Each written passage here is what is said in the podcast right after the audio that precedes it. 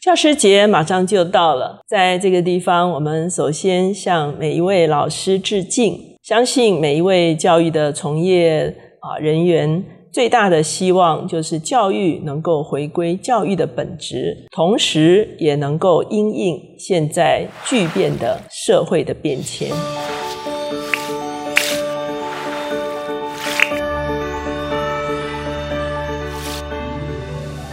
大家好，我是乔美伦老师。每周一次在乔氏书房和大家见面。今天我们的单元是职场书讯。今天我们所要介绍的这本书叫做《预备教育的未来》。在变化剧烈的一个社会和经济的情势中间，我们应该如何的带动教育的翻转，来为孩子们预备未来？使他们拥有丰盛而圆满的人生，这是这本书它主要的一个诉求。它的作者叫做戴安·塔文纳，他在二零零三年的时候和一些家长们共同在美国成立了。顶峰特许高中，他自己担任创办人以及校长，直到如今。在创办学校之前呢，他自己曾经是一个老师，他也曾经担任过行政管理的副校长。顶峰高中目前在美国的公立学校算是位居前列，他们的升学的百分比是百分百。目前他们在加州和华盛顿州一共有十一个学校来贯彻。他们个人化的教授和学习，同时他们也提供方案给其他学校的老师来使用他们的教学方案。他在这本书一开始的时候，是从一个少女伊莎贝尔的故事开始。哈，这个女孩子呢，自己走进了她的办公室。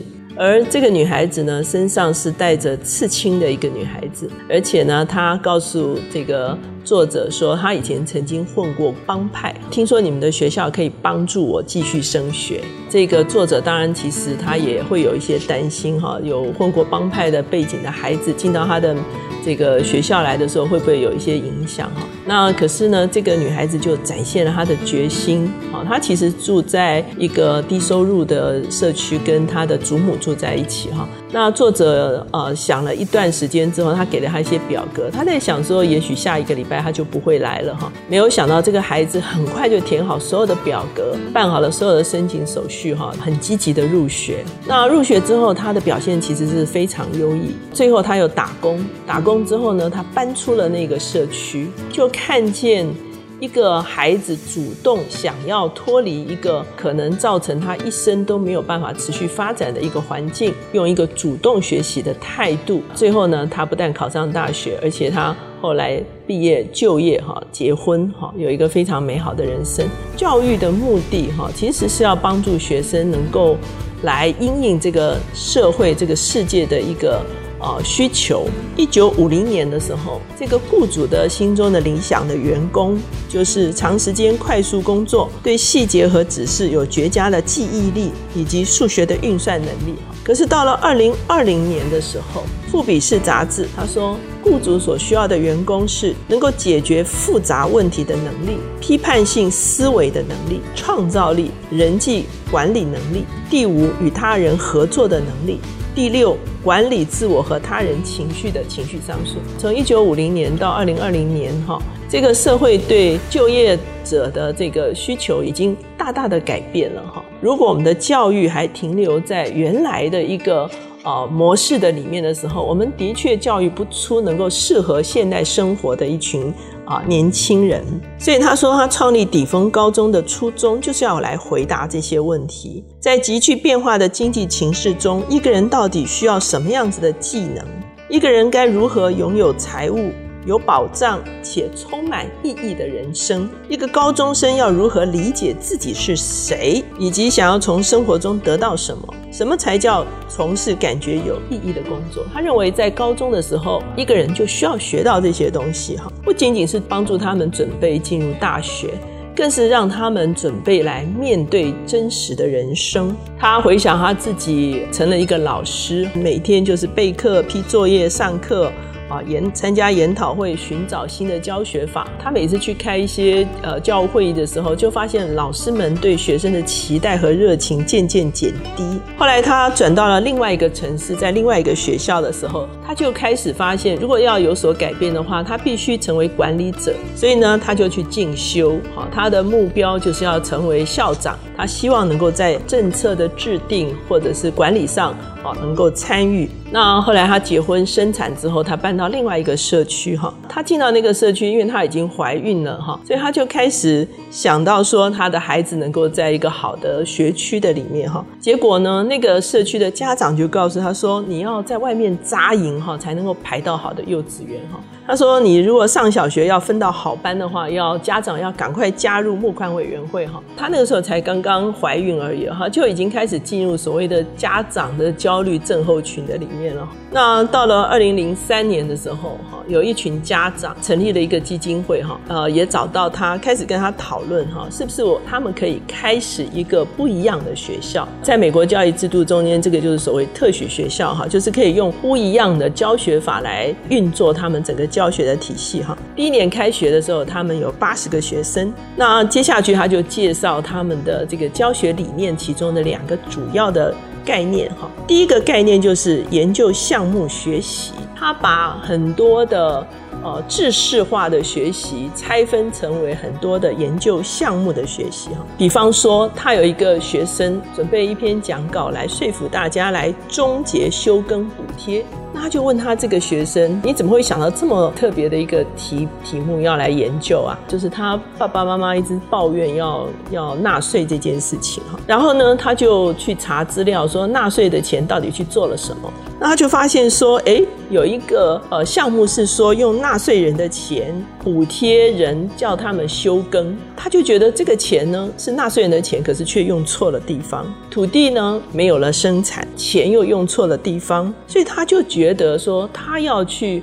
把这个问题把它呈现出来，他就做了一个报告，发表演说，提出这个问题，思想怎么去解决这个事情哈。这就是他们所谓的研究项目学习，也就是说，学生不是照着课本来学习哈，而是设定一个主题的目标，然后呢，学生自主学习哈。哦，又比方说，他们要了解工业革命哈，他们怎么开始呢？他们不是用课本讲说几几几几年啊，开始了工业革命啊，不是哈，他们呢会用一个商品让学生去看说这个商品是什么时候发明的，一直到现在这个商品是怎么样在被应用的。那在这个过程中间呢，学生就自己去探索这个问题哈，然后他们最后就明白了什么叫做工业革命。又比方说，他们有一个研究项目叫做模拟城市。这个模拟城市的项目呢，就是要怎么打造永续城市，从这个资源污染、人们居住的情况、企业怎么样进驻、政府的政策，以及打造整个永续的城市，它的费用需要多少？那事实上，后来有一群教育人士哈来参观他们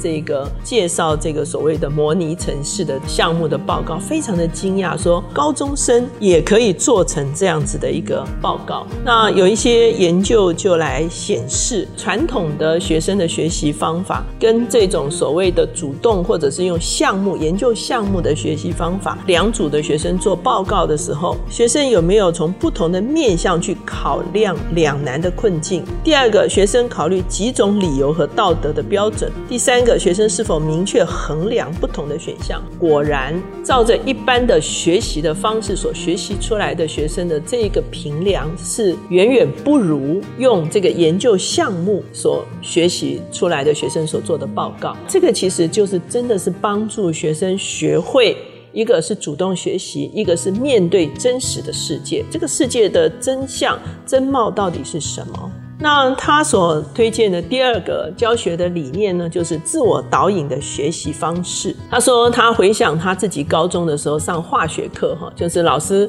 给好了配方啊，每一组哈就照那个配方去做这个化学实验，哈。那他说，可是他们现在他们的学生是什么呢？他发现他的学生自主化学小组，老师帮忙他们确定学习目标，然后他们就上网学习。甚至他们已经开始参与大学的化学先修课的测试啊，他们在运作这个自我导引学习方法的时候，是每周花两分钟设计出自己这一周的学习目标，然后按照上面所说的研究项目来规划自己的学习时间表。这种做法其实就让我想到以前日本有一本非常有名的书，叫做《窗边的小豆豆》哈，作者是黑柳彻子，他在一九八一年写了这个《窗边的小豆豆》哈，畅销八百万册哈。那也翻成了很多国的语言。那基本上就是这个黑有彻子他自己小的时候学习适应不良，所以他妈妈就把他送到了一个很特别的小学去上课。他就发现这个学校好特别，因为教室不是教室啊，教室是一个 bus 啊，每一个同学。有的人在学数学，有的人在学语文，啊，有人在写作文。同一堂课，小朋友都在学习不同的东西。老师走来走去，帮助这个学生照着他现在的这个进度帮助他学习。所以呢，他的这种学生自己设计自己的学习的目标和学习的历程的这个做法呢，其实。啊，就是一个让学生能够自主学习的一个做法。那他在这个中间呢，也特别介绍他有一个学生是有口疾的哈。那可是他们上演讲课，Max 就是这个口疾的学生，他非常紧张哈。那后来他在小组中间就是很艰难的做了第一场演讲，可是他们全组都觉得他讲的最好，推举他是在全校要演讲。那这个 Max 简直快要紧张死了哈。那他的老师来协助他哈。他晚上的时候，他上网去查，有一种机器放在耳朵里面是可以改善口疾的问题啊。当天晚上他就跑去买这个机器，然后他就第二天他就带着这个机器去做全校的演讲。那整个演讲的时间就从二十分钟减到八分钟哈。哇，这个口疾好像大大的改善，然后全场哇就是拍手啊为他欢庆哈。那他讲这个是做什么呢？就是说这个孩子从来没有想要主动解决他自己的问题。他就停留在他自己的困境中间，觉得他是无能为力的。他可能一生都口疾，他不觉得他可以突破这个问题。可是当他们的这个学习的过程，哦，使得他受到了激励，然后呢，让他主动，这个是最重要。他主动想要解决他自己的问题。所以这个耳塞的机器不是老师帮他找到的，是他自己决心，他要克服他的困难。所以这个其实是在学生在学习的过程中最需要发展的事情。然后他其中有一章讲到说，一个哈士奇都不可以落在后面哈。当然我们知道哈士奇就是在天寒地冻的地方哈来拖拉雪橇的一种狗。他说呢，他们后来决定在学校选一个吉祥物，那其中一组呢就推出了松鼠武士啊，很可爱哈。那一组呢推推出了这个特洛伊人。非常勇敢，可是呢，第三组他说他们就要推出哈士奇，那为什么呢？因为哈士奇有一些特质，就是第一个哈士奇是群聚，第二个哈士奇非常忠诚、非常勇敢，而且很可爱。他们不但推了他们自己的哈士奇，而且他们取代了那个。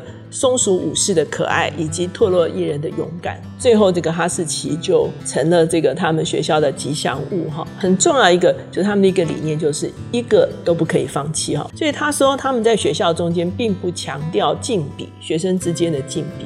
而是看重学生的互助哈。到了第九年的时候，他们就已经有四所高中哈。那其他地区的一些父母听到他们的这种做法，觉得说他们的孩子其实都在忍耐这个学校哈，然后完成无聊的作业啊等等，父母也是很无奈。所以呢，他后来就成立了一个顶峰学习计划哈。他们目前有四十周四百间学校。八万名学生能够受惠于他们这个计划。那台湾现在呢，也非常看重翻转教育哈，有很多的大学教授，还有高中老师。那我们也看到很多呃报章杂志在报道这些翻转教育哈，他们自主研发哈，能够促进学生能够自主学习哈。其实呢，我们原本在讨论教育的理念的时候，我们也会有分两种哈，一个是被动学习，一个是主动学习哈，有一点类似啊幼童的学习，它是比较被动的，它是老师给资材料哈，他们就照本宣科的学习哈。另外一种所谓成人学习，自己设计、自己参与哈，自己找答案哈。本来我们在教育理念就有这个不同的分野哈。坦白讲，所有的教育界的人都认为说，让学生学会怎么学哈是非常重要的一件事情。教学不只是教，最重要的是学哈。如果一个人学会怎么学的话，他终身都会是一个学习者，而且会很快的突破他自己。在教师节前夕，用这本书来与所有的老师共勉。所以呢，今天就把这一本预备教育的未来介绍给大家。